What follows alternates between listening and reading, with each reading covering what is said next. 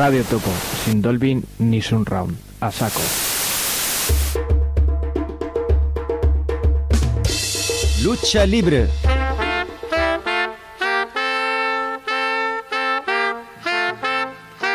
Análisis peleón y crítica furibunda. Solidaridad local e intercontinental. Por la resistencia, por la justicia social. Contra la economía que mata, contra la política que esconde. Contra la estupidez compasiva ciudadana, por la lucidez rabiosa y humana.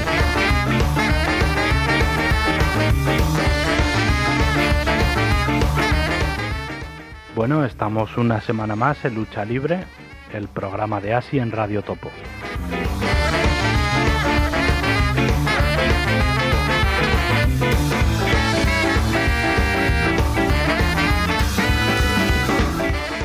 Empezamos a las 8 de la tarde del 28 de julio de 2021.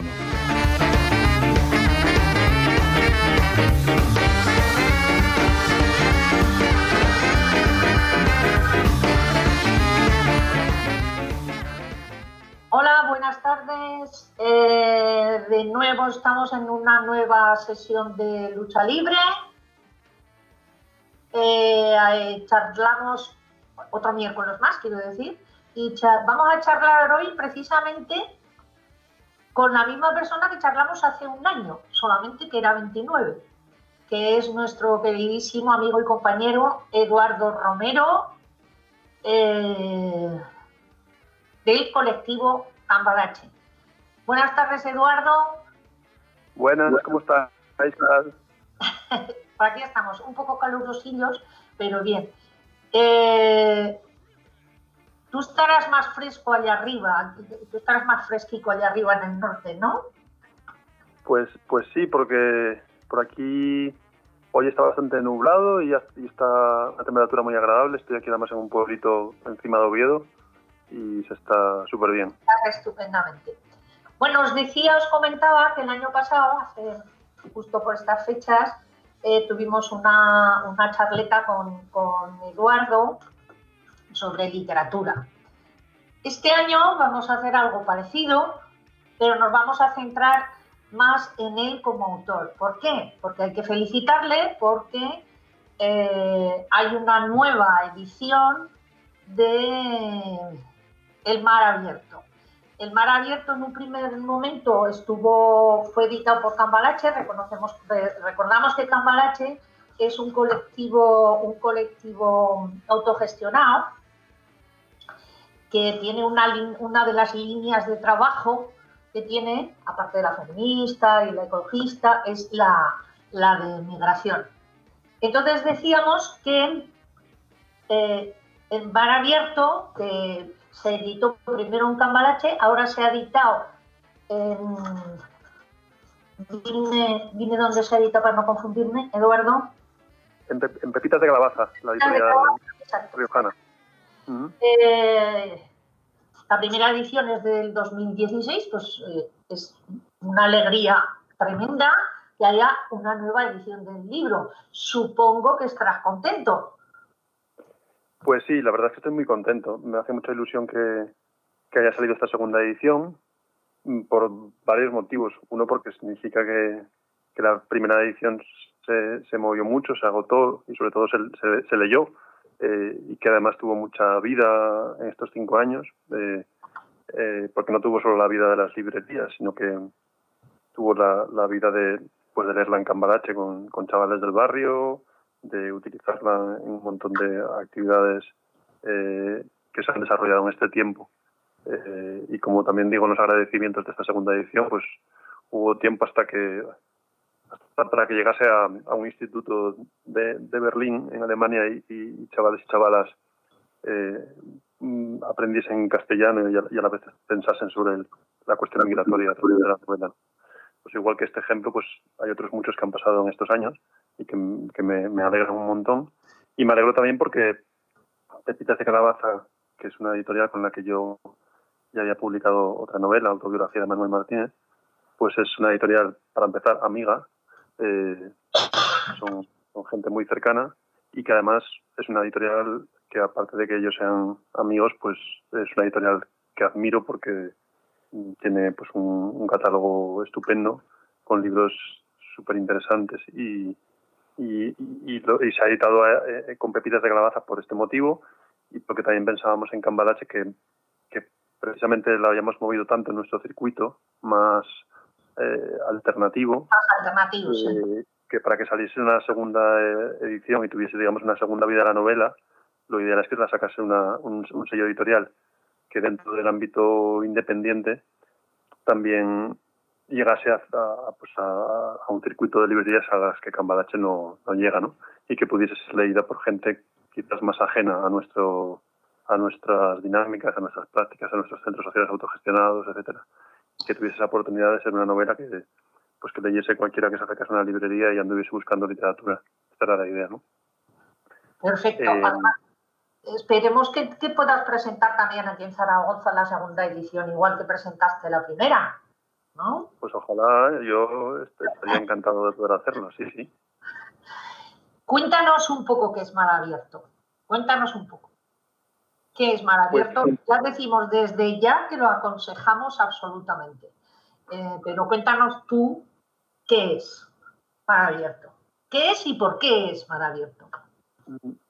Bueno, siempre, siempre lo, me gusta contarlo en el contexto de Cambalache, de, de, un espacio social que se abrió en el año 2003 y que cuando se abrió, pues la gente que lo hicimos, que salíamos así del movimiento estudiantil, pues teníamos muy claro que queríamos un espacio social autogestionado en nuestra ciudad, pero, pero no teníamos tan claro cómo se iba a llenar de contenido, sino que eso mmm, quedó abierto a, las dinámicas que se fueran dando eh, y, y, una de ellas eh, tuvo que ver con el asunto migratorio y con la, las políticas eh, migratorias racistas y con las resistencias que se daban a ello, ¿no? Eh, aunque no estaba previsto, lo cierto es que muy pronto, nos encontramos que en cuanto Cambalache se convirtió en un local social de referencia, pues era un continuo ir y venir de gente pues que había sufrido una redada racista policial o que había estado en el calabozo por haber sufrido ese tipo de redadas no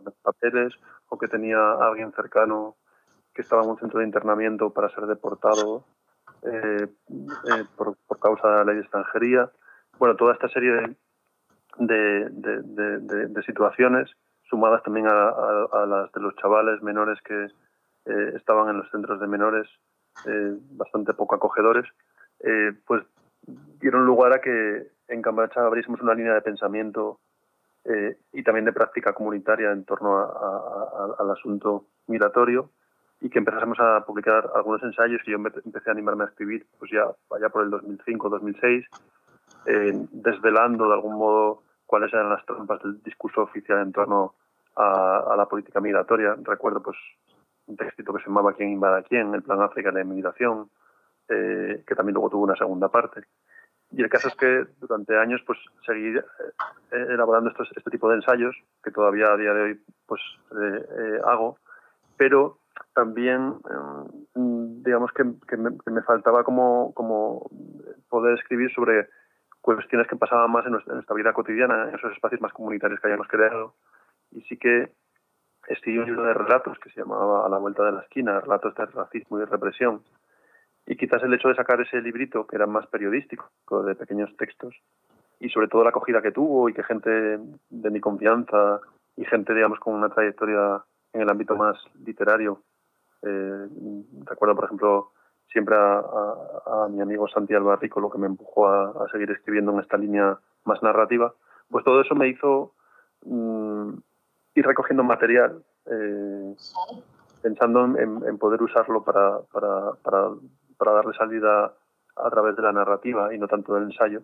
Y eso es lo que sucedió con En Abierto, que sobre todo a partir del año 2012, pues muchas historias que pasaban cerca mío las fui recogiendo, sin tener una idea todavía de una novela o de una historia con una unidad narrativa, pero según se fueron acumulando esos apuntes que iba tomando de la vida cotidiana, pues eh, llegó un momento en que dije, bueno, yo quizás estas historias las puedo eh, conectar unas con otras eh, y escribir algo que me parecía muy diferente a los ensayos que, que había escrito y que pretendía ser algo muy diferente en la forma de escribirlo y también en el sentido de que no pretendía escribir, un, un, ensayo disfrazado de novela, sino escribir una novela. Y pensaba que también para eso pues tenía que, tomar una, mirada como más distanciada, tenía que, mm, entre comillas, desideologicar eh, la forma de escribirlo,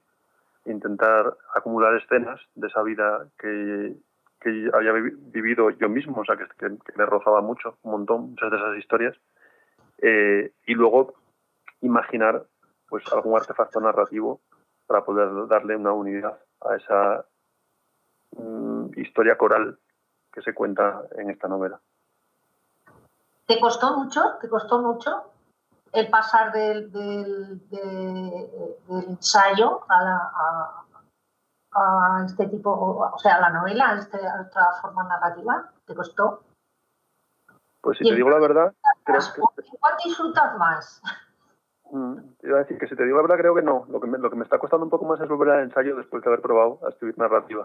Ah, eh, has disfrutado, ¿no? Disfrutaste. sí, me parece más... Eh, bueno, es que es una pregunta que me han hecho más veces, incluso gente que, que también tiene el miedo de, de, después de haber leído los textos más ensayísticos, de ir a leer mi primera novela y, y siempre con esta prevención de, uy, este señor a ver si, si ha escrito un, eso, una, un, ensayo disfrazado de novela y entonces no va a funcionar nada, ¿no? Eh, ojalá que no sea así. Mm. Eh, y, y la verdad es que sí, no, no, sé si la palabra es disfrutar porque, porque en Mar Abierto narra historias que, que, me, que me tocaron bastante de cerca y algunas de ellas pues tienen un, digamos, un, nivel de, dolor, de, dramatismo, de, dureza bastante grande, pero eh, creo que fue un proceso muy muy muy guapo de, llevar a cabo y sobre todo también porque iba acompañado de, lecturas en voz alta durante el proceso de, escritura junto con algunas de las personas que, que también compartieron y vivieron estas historias conmigo y que son protagonistas de la novela y esa, ese proceso de, pues de, leerla juntas y de comentarlo y de, de, alguna manera sentir que, que esa voz, voz, que estaba ahí era, reconocida también por, por, otros protagonistas de la historia, pues me, me animó mucho y me pareció un proceso muy, muy chulo. Eso te iba a preguntar, porque aparte de, de, las críticas estupendas que tuviste, tanto en la primera edición como las que por lo menos he leído yo ahora en la segunda son tremendas, o sea, buenísimas, como los protagonistas, que me imagino con, que, con los que has seguido teniendo contacto, como estabas contando, em, se reconocen, o sea, los protagonistas que ya has dicho que, que es una novela eh, coral, pero quiero decir, has podido, han podido, han tenido, porque a lo mejor algunos no pueden leer, no han podido, no pueden leer castellano, me imagino, pero otros sí. Entonces se han reconocido y, cuál ha sido la sensación que han tenido. Pues, bueno, esa es una pregunta más para, para ellos y para ellas que yo tampoco quiero responder por ellas. Mi sensación, mi sensación no sé dónde Eduardo, no sé dónde encontrarlos. claro, claro, no, no, no, no, lo digo por tu pregunta, lo digo por, por, por, digamos, decir que, que mi sensación eh, mm, es que la mayor parte de la gente que ha protagonizado la novela eh, sí se siente reconocida en, en, ella y de alguna manera se ha sentido partícipe también del libro. Digo la mayor parte porque es una novela tan coral en la que hay personajes que pasan de forma bastante mm, rápida por la novela, eh, que no, no con todos ellos eh, he mantenido el contacto después de tantos años, ¿no? Eh, pero sí que hay algunos de los principales protagonistas que, que siguen muy cerca de, siguen, digamos, en mi vida y que, mm, de hecho, te, puedo contar la, la pequeña anécdota de que ayer a uno de ellos le, le hacía una entrevista en Cambalache de un, periódico online asturiano que se llama Nortes, que estaba haciendo un reportaje relacionado con el tema migratorio. Y, y le hacían las fotos en la librería de Cambalache y le dijeron que querían hacerle la foto con, con, un libro en la mano y fue, y fue, a, por, fue a por el mar abierto porque para, para él, digamos, como que fue también importante el proceso supuso la novela, la, presentación de la novela, que, que, de hecho es una persona que la presentó conmigo esta segunda edición, cuando lo, lo eh, sentía suyo, ¿no? Lo sentía suyo. Sí, haciendo la suya y, y- y- y, mm, también pues ha sido bastante chulo, como te decía antes, hace un rato, pues que, bueno, recuerdo experiencias bastante bastante guapas también en el, en el aula informal que tenemos montada en Cambarachas y Barrial Comunitaria, pues de utilizar la novela para leerla, pues por ejemplo, con, con eh, Karim y Yahya, que son dos, dos chavales que, que no son protagonistas de la novela, sino que es su padre el que sale en la novela, ¿no? Pero de alguna manera ahí se van como generando eh, formas de, de transmisión de todas esas historias también para las generaciones más jóvenes. Ajá, ajá, claro, pues, pues es bien bonito, ¿no? Que, que reconozcan, ¿no? Claro, historias claro. de, de- de la generación precedente. Eh, vamos a repetir, yo no sé si quiere, si quiere concretar más cosas sobre la novela. Vamos a repetir que está editada en Pepitas de Calabaza, segunda edición, que ha salido ahora mismo, El mar abierto. Eh, ¿A quién, a quién, esto igual te parece una tontería, pero ¿a quién se la recomendarías? Apar- aparte de ponérsela de lectura obligatoria a unos cuantos, ¿a quién se la recomendarías? Y te, hago esta pregunta porque te vamos, te vamos también a, pedir, por favor, que hagas como una especie de, de, que hagas como una especie de guía, nos hagas, por favor, una especie de guía de lectura sobre el tema migratorio como, como una basecita también, no, no estamos hablando solo de novelas, sino de ensayos. Y pues hay gente que se quiere interesar y formarse en el tema, al menos que de verano, informarse un poquito o leer un poco sobre este tema. ¿Este a quién se lo recomendarías? Y luego seguimos con lo otro, hasta que Claro. nos dimos del descanso. Pues es verdad que, el- que, que otra de las virtudes que puede tener la novela es que mucha gente que, que no se leería un sesudo ensayo sobre fronteras sí que está dispuesta a leerse una novela que, que, que acerque a esa realidad, ¿no? Entonces, en ese sentido, mi, mi experiencia es que frente a las cosas ensayísticas que he escrito, que suelen ser leídas por gente de un perfil militante, que participan en colectivos políticos, que militan en movidas contra los centros de internamiento, contra las eh, redadas racistas, etcétera. Sin embargo, la experiencia con el mar abierto es que, por un lado, la ha leído gente muy joven, eh, las de 15 o 16 años en adelante, que ha, que ha- que ha- que ha podido leer y que le ha, le le ha gustado leer en mar abierto. Y por otra parte, pues gente pues que a lo mejor ha- le ha llegado el libro, porque que yo lo sepa, vamos, ¿no? Pues, pues por, a través de, de, de amigas de mi madre, de mi familia, de ámbitos absolutamente ajenos a, a nuestras movidas políticas autogestionadas, pues también lo han, lo han leído y lo han podido, eh, les ha podido gustar y les ha podido de alguna manera interpelar lo que cuenta. Entonces, mm, eso es lo que a mí me, como que me, me, me, me hace sen- sentirme contento de que, de que la novela pueda ser, ser leída por gente de, muy diversas eh, procedencias y, y, que, y que sea un- bueno, cuando yo escribo siempre digo que no escribo eh, solo para, para, para mi gente, sino que pretendo escribir novelas que, que, se- entiendan y que, y que, y que, mm, y que sean eh, y que tengan una, una, una, una forma de contarse, un ritmo, eh, una mm, sencillez del lenguaje, etcétera, para que puedan ser leídas por gente muy, muy diversa. No pretendo escribir cosas complejísimas que no se entienden nada, eruditas, eh, que son solo, no sé, para una especie de élite inte- intelectual que consume literatura de altos vuelos, ¿no? Mm, defiendo esta literatura de la, de la transparencia, de contar las historias sin, sin querer sentirte escritor en el sentido de tener que hacer artefactos súper complejos y de contar las historias de la manera más fluida posible. Y respecto a otras lecturas en torno a lo migratorio, eso a lo mejor, perdóname Eduardo, porque me están haciendo así como señas de que vamos a hacer un, descansito, entonces vamos a, meternos eh, eh, después del descanso en ese tema, si te parece bien. Y, solo, y tenemos que decir en cuanto a lo que has dicho que efectivamente, tal y como, como te has definido como escritor y lo que pretendes, esa es la sensación que se tiene cuando estás leyendo eh, Mar Abierto, el Mar Abierto hacemos un descansito y seguimos ahora mismo. Pues hasta ahora.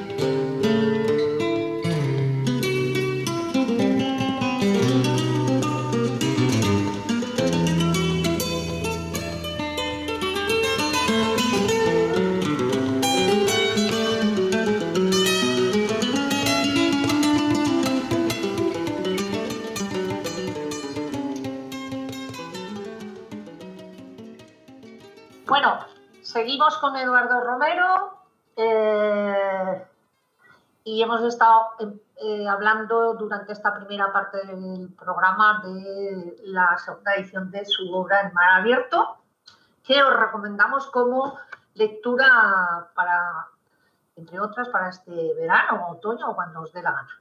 Seguimos, eh, le estábamos preguntando a Eduardo que si nos podía orientar un poquito en cuanto a otras lecturas sobre el tema migratorio, ya más, a lo mejor más, qué sé, antes hablábamos de sesudos, pero no que no sean muy sesudos, una cosa también que sea agradable, pero que forme un poquito también.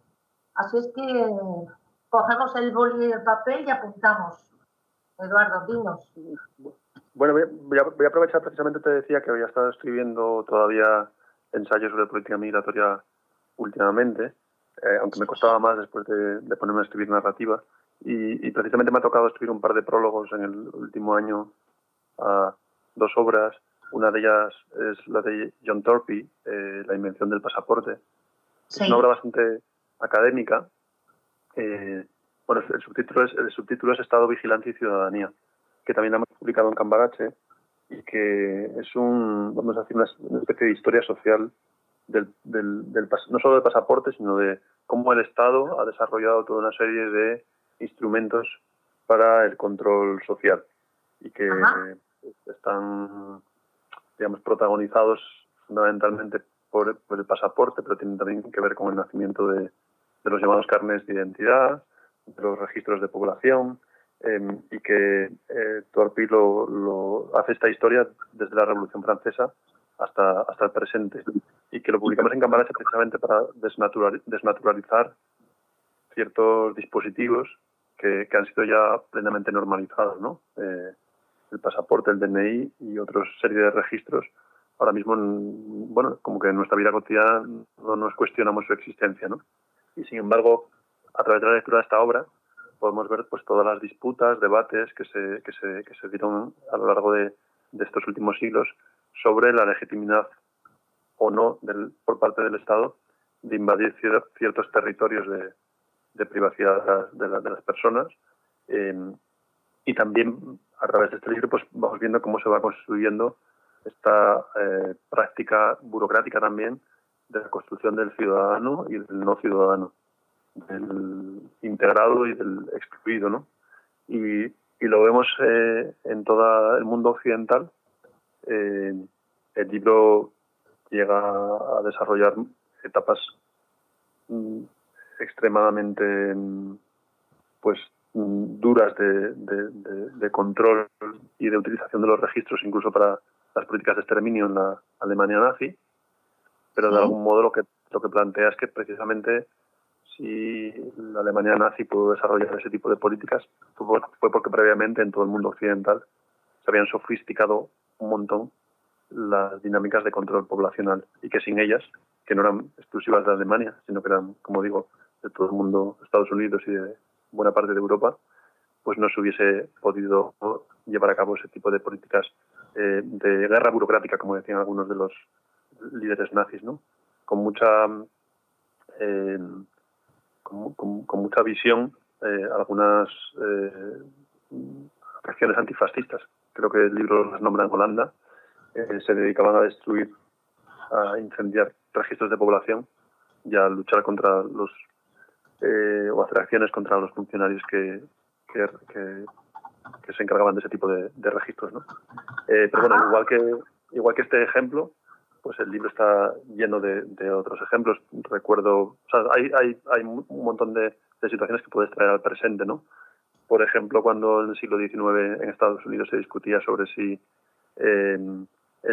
esa tarjeta de, identidad que se les imponía a los, a los chinos y a las chinas vinculado a, las leyes de exclusión que Estados Unidos em, aprobaba frente a la migración desde China, pues se discutía sobre si era legítimo que hubiese una fotografía en, esas bueno hoy en día pues nadie, discute que el estado que el estado y que la policía te puede fotografiar puede colocarse esto en, una, en un documento e incluso te pueden em, pues controlar a través de, de, tecnologías que reconocen el rostro, los ojos y no sé qué, cuando pasas por un aeropuerto, etcétera, ¿no? Bueno, pues todo esto tiene una genealogía histórica que se puede también estudiar y que se puede criticar. Y, y, el, el, ejemplo máximo, o uno de los ejemplos más bestias de esto, pues de invasión por parte del Estado de los cuerpos a los que tiene que controlar, es el caso, del, precisamente hablábamos de los, de los migrantes y de los menores migrantes, que son radiografiados eh, para comprobar si tienen, si tienen 18 años o si aún son menores, ¿no? Y el Estado se arroga el, derecho a radiar a, a, unos jóvenes para establecer, supuestamente, su edad, ¿no? Que es el ejemplo, no sé, creo que más claro de lo que significa la invasión Pasivo, médica sí. de los cuerpos por razones burocráticas. Ajá. Y luego el otro libro que os quería recomendar es eh, un libro publicado por la editorial Virus que se llama eh, Yo soy frontera, de Sam Rankos Raiby, que es un autor, eh, profesor de antropología en una universidad sueca, que nació en, en Irán Iraní, ¿no? y que inmigró clandestinamente a finales de los años 80, un periplo pues muy, muy complejo que le llevó desde, desde Irán hasta la, hasta la India para desde allí poder volar con un pasaporte falso a Inglaterra y, y a través de un puente aéreo a, a, Suecia donde rompió el pasaporte para entrar como, como refugiado. Y, y, este hombre que, que entró como, como migrante clandestino, como un solicitante de asilo, y que además luego sufrió un atentado por parte de un supremacista blanco que le disparó en la cara por las calles de un parque de Suecia, pues eh, décadas después, como digo, es profesor de antropología y lo que ha hecho es una teorización sobre las políticas migratorias de las fronteras, eh, digamos, eh, entrelazada con su propia experiencia vital. Eh, creo que, el, el, subtítulo es autoetnografía de las fronteras o, o algo parecido. No, auto, de un viajero ilegal. ¿No? Vale, pues eh, quizás sí, es que el, el, título en castellano ha cambiado un poco respecto al inglés. Por eso ah, vale, vale, vale, ah, vale. Pero, vale. Tengo delante. Pero, mm, claro, pues eso es, él, él hace lo que, indica esta autoetnografía en la que de alguna manera entrelaza estos eh, episodios que tienen que ver con su propio trayecto migratorio, pues con, su, con sus teorizaciones acerca del racismo estructural e institucional que, se lleva a cabo desde Europa y también habla, por ejemplo, de, con bastante ironía de, los estándares de refugiosidad establecidos desde Europa para decidir quién cumple esos estándares y quién no los cumple, ¿no? Eh, bueno, me parece también una lectura interesante, así que La invención del pasaporte y Yo soy frontera son dos ensayos que, recomiendo eh, un montón para, para, conocer más de estas realidades. Perfecto. Eh, y además, como has dicho, pero, eh, los astrólogos, tú también, ¿no? ambos. Ahora me estás, mientras estabas hablando de, del, del, pasaporte, de, estabas hablando de la invención del pasaporte, está, se me estaba yendo la cabeza a, pensando en el, a, en el, nuevo pasaporte ahora, ¿no? En el pasaporte sanitario. Y a propósito, dime. Es, curioso porque, porque en el libro de la invención del pasaporte se hace mención varias veces a las razones sanitarias eh, vinculadas al pasaporte. Mm, es decir, que de alguna manera anticipa algunas de las cosas que están tratándose ahora, ¿no? Y, efectivamente pone algunos también ejemplos históricos en el siglo XIX europeo de, del endurecimiento de las restricciones de pasaporte por razones de una epidemia, por ejemplo, en Rusia, que hace que, que se intensifiquen los controles para evitar la llegada de población rusa hacia Alemania. Estoy recordando Ajá. este ejemplo, pero me parece que, hay algunos más eh, que aparecen reflejados, como algunos de los que tienen que ver con la implementación de, de este documento en su, en su génesis histórica. Pues fíjate, o sea, ya estaba, ya estaba. No, no es ninguna novedad, ¿no? No es ninguna novedad. Y, ahora que estamos hablando de eso, del pasaporte sanitario, ya vamos a unir el tema. Hay otra cosa que yo creo que puede ser interesante para la gente también y que a la que se puede acceder de manera, de manera libre. que son los, los tres eh, textos que editasteis entre, o sea, que, escribisteis entre, escribisteis entre, me parece que es parte el año pasado y parte el anterior, o sea, del 2020, algunos del 2021, no, no recuerdo muy bien, dímelo. Te pues estoy, hablando, te estoy hablando de eh, unos, unos, unos textos sobre la nueva normalidad que, que habéis recogido en un librito en Cambalache, pero que, que se puede manera, eh, se puede leer de manera analizando un poco la situación actual, pero que se puede leer de forma eh, abierta, ¿no? En la... Tú dinos, Sí, estos, estos textos salieron publicados en, en, un periódico online asturiano con el que colaboramos mucho, que se llama Nortes, Nortes sí. que, ha nacido hace relativamente poco. Y, y salieron publicados en, creo que en, en junio, julio de 2020 salió el primero, luego en noviembre de 2020 el segundo y en febrero marzo de 2021 el, el tercero.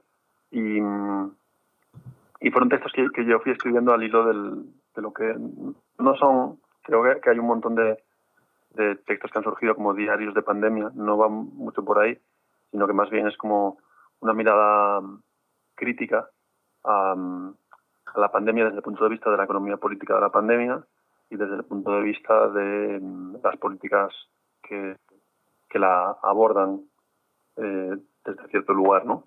Eh, pero sí que también son textos bastante mm, narrativos, que, que, lo que hacen es proponer ciertas escenas de la vida cotidiana para luego sacar unas conclusiones. Mm, de hecho, pensaba que igual hasta os podía leer alguna algún pequeño fragmento para que os hagáis una idea. Perfecto, nos, perfecto, nos parece perfecto y luego nos desmenuzas un poco cómo son los textos, aunque recordamos que se pueden leer fácilmente, pero está bonito la reflexión y la lectura, claro que sí. Adelante. Pues mira, el primer texto empieza así. Mi vecina, mi vecina la del tercero, continúa desinfectando una a una las patas de su perro cada vez que vuelven del paseo y se dispone a entrar en casa. Una amiga que trabaja de puta ha vuelto a recibir llamadas acude al piso de contactos y chupa pollas, mete dedos en el culo y se deja penetrar. Todo ello con condón. A veces se ríe y piensa, con el dedo envuelto en látex, que parece una enfermera. Eso sí, sin EPIs y sin distancia social. Inocencio, 87 años, fue picador en la mina. Sabe bien lo que es quedarse sin oxígeno. Al fin y al cabo lleva media vida silicótico. Ha vuelto a pisar la calle tras 100 días confinado.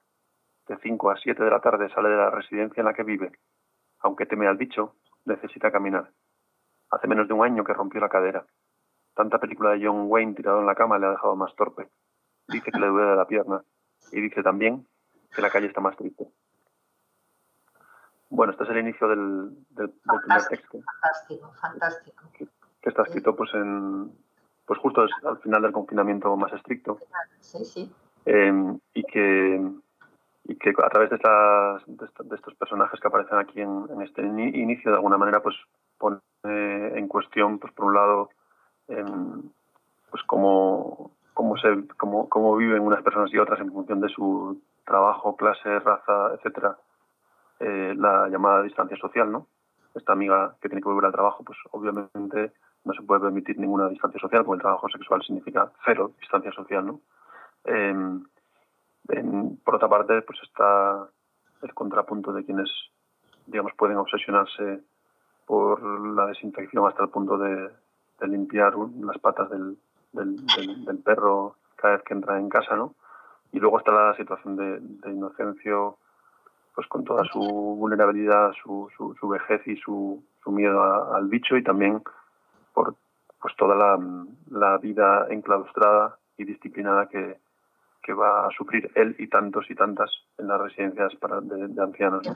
¿no? a partir de ahí, digamos que se, que se desarrolla un, como toda una, una, una serie de ideas que tienen que ver también con, con, con cuestionar cómo solo se habla de, de la respuesta a la pandemia en términos de respuesta individual, de responsabilidad individual, de ponte la mascarilla, etcétera, y no hay ninguna alusión a las causas estructurales que generan las pandemias, a, a las causas estructurales que, que, provocan que los virus y las pandemias proliferen en las últimas décadas, ¿no?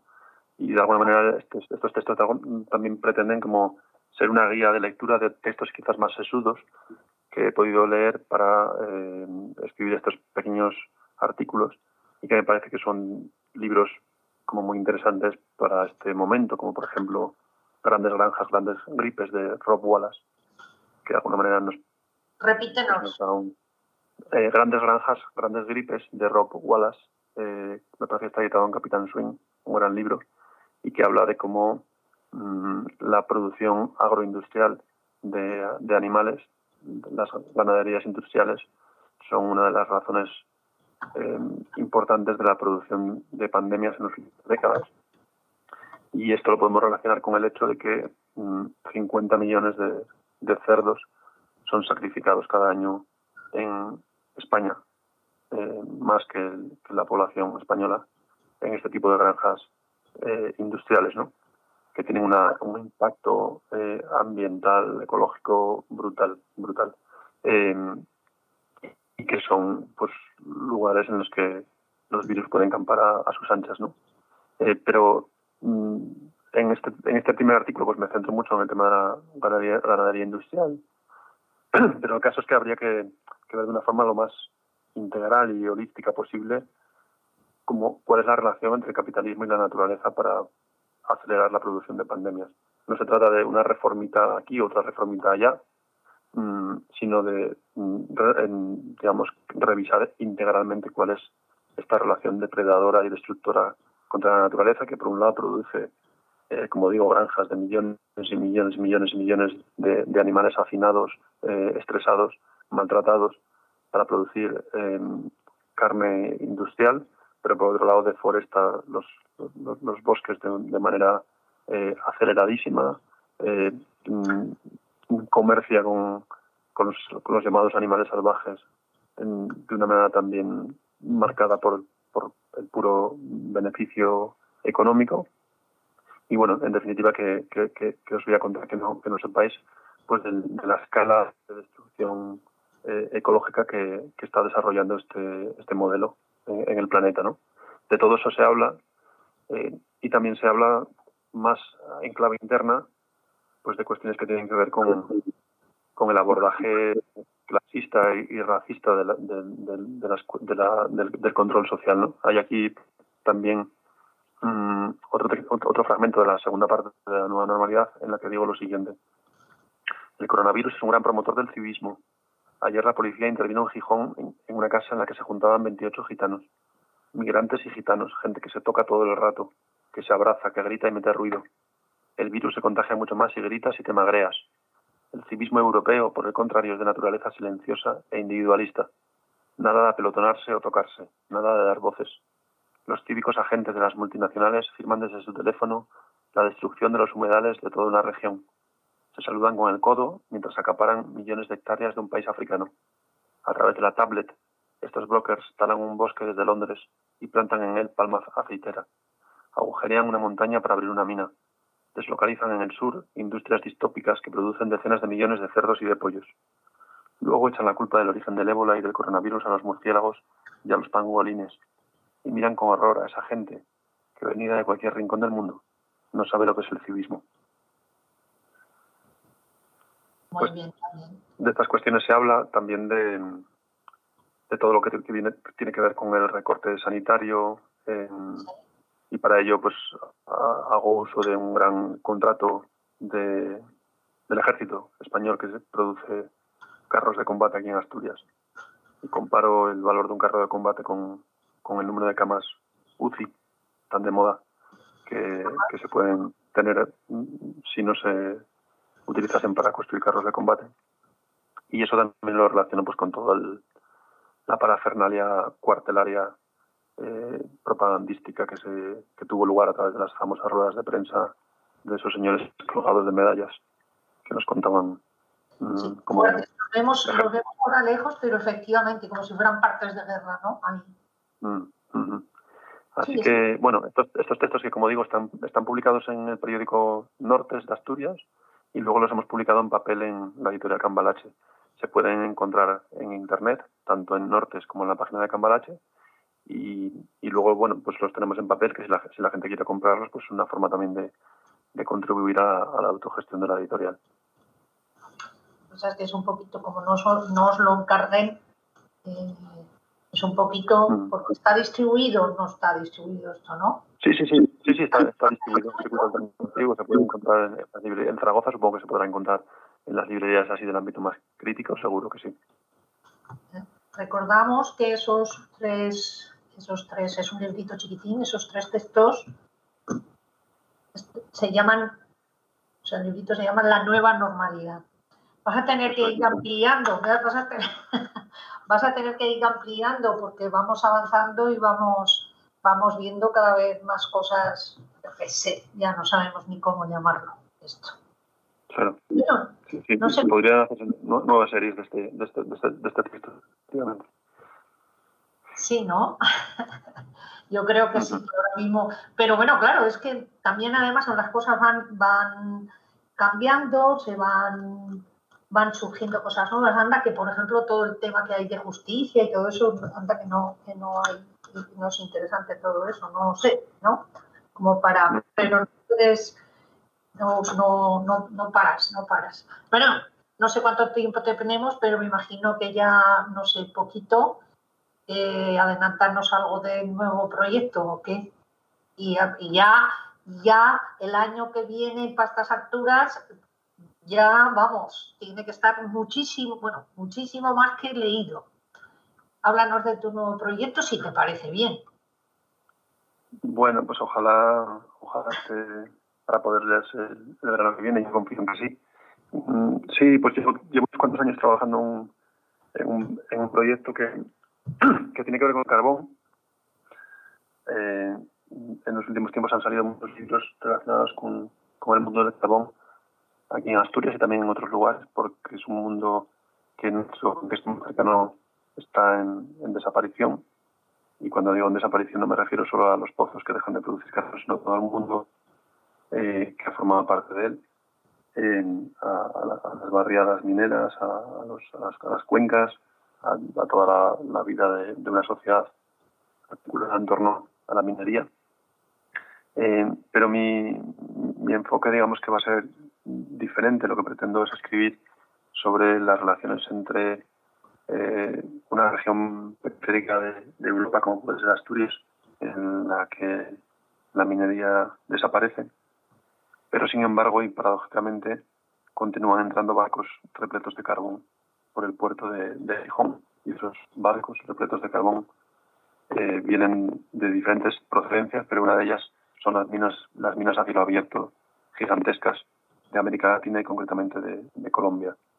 Y mm, a partir de este hilo conductor, que es como, como una mirada al, al, a, a, la mm, circulación de a la producción y circulación de mercancías, en este caso concreto el de, la del carbón, como digo, entre esta región de la periferia de Europa y un país latinoamericano eh, espe especializado en, en sufrir la, la economía extractivista pues a partir de ahí pues intento establecer otro tipo de relaciones que tienen que ver con, con, con Asturias y con Colombia, porque no solamente es el carbón eh, el hilo eh, o el nexo entre ambas realidades, sino que podemos ver cómo, cómo es la realidad de un puerto carbonero aquí y cómo es la realidad de un puerto carbonero allá.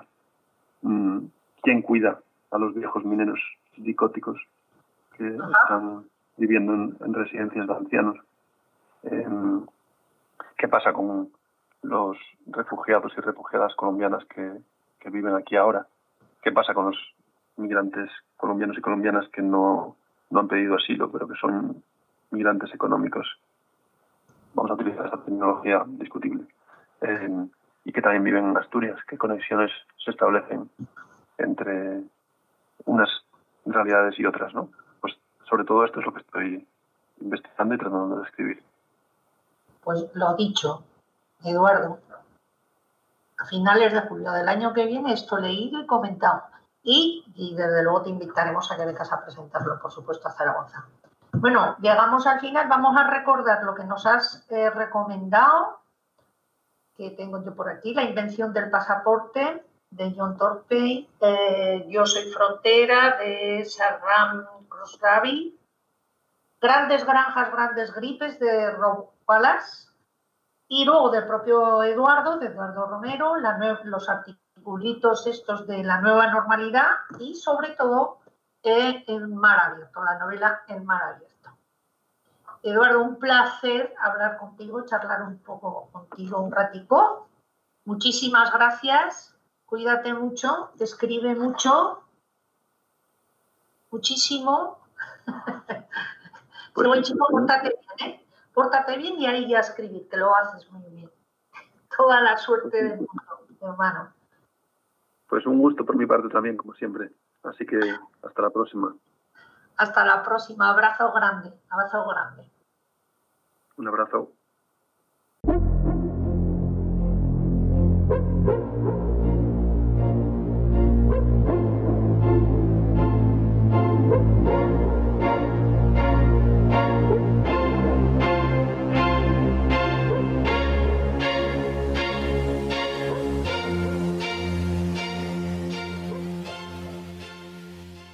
Bueno, hasta aquí el programa de hoy. Os informamos de que Lucha Libre nos vamos a tomar unos días de descanso para que nos dé un poco el aire y, retomar fuerzas. Así que os deseamos unos días no muy calurosos y nos escuchamos a la vuelta.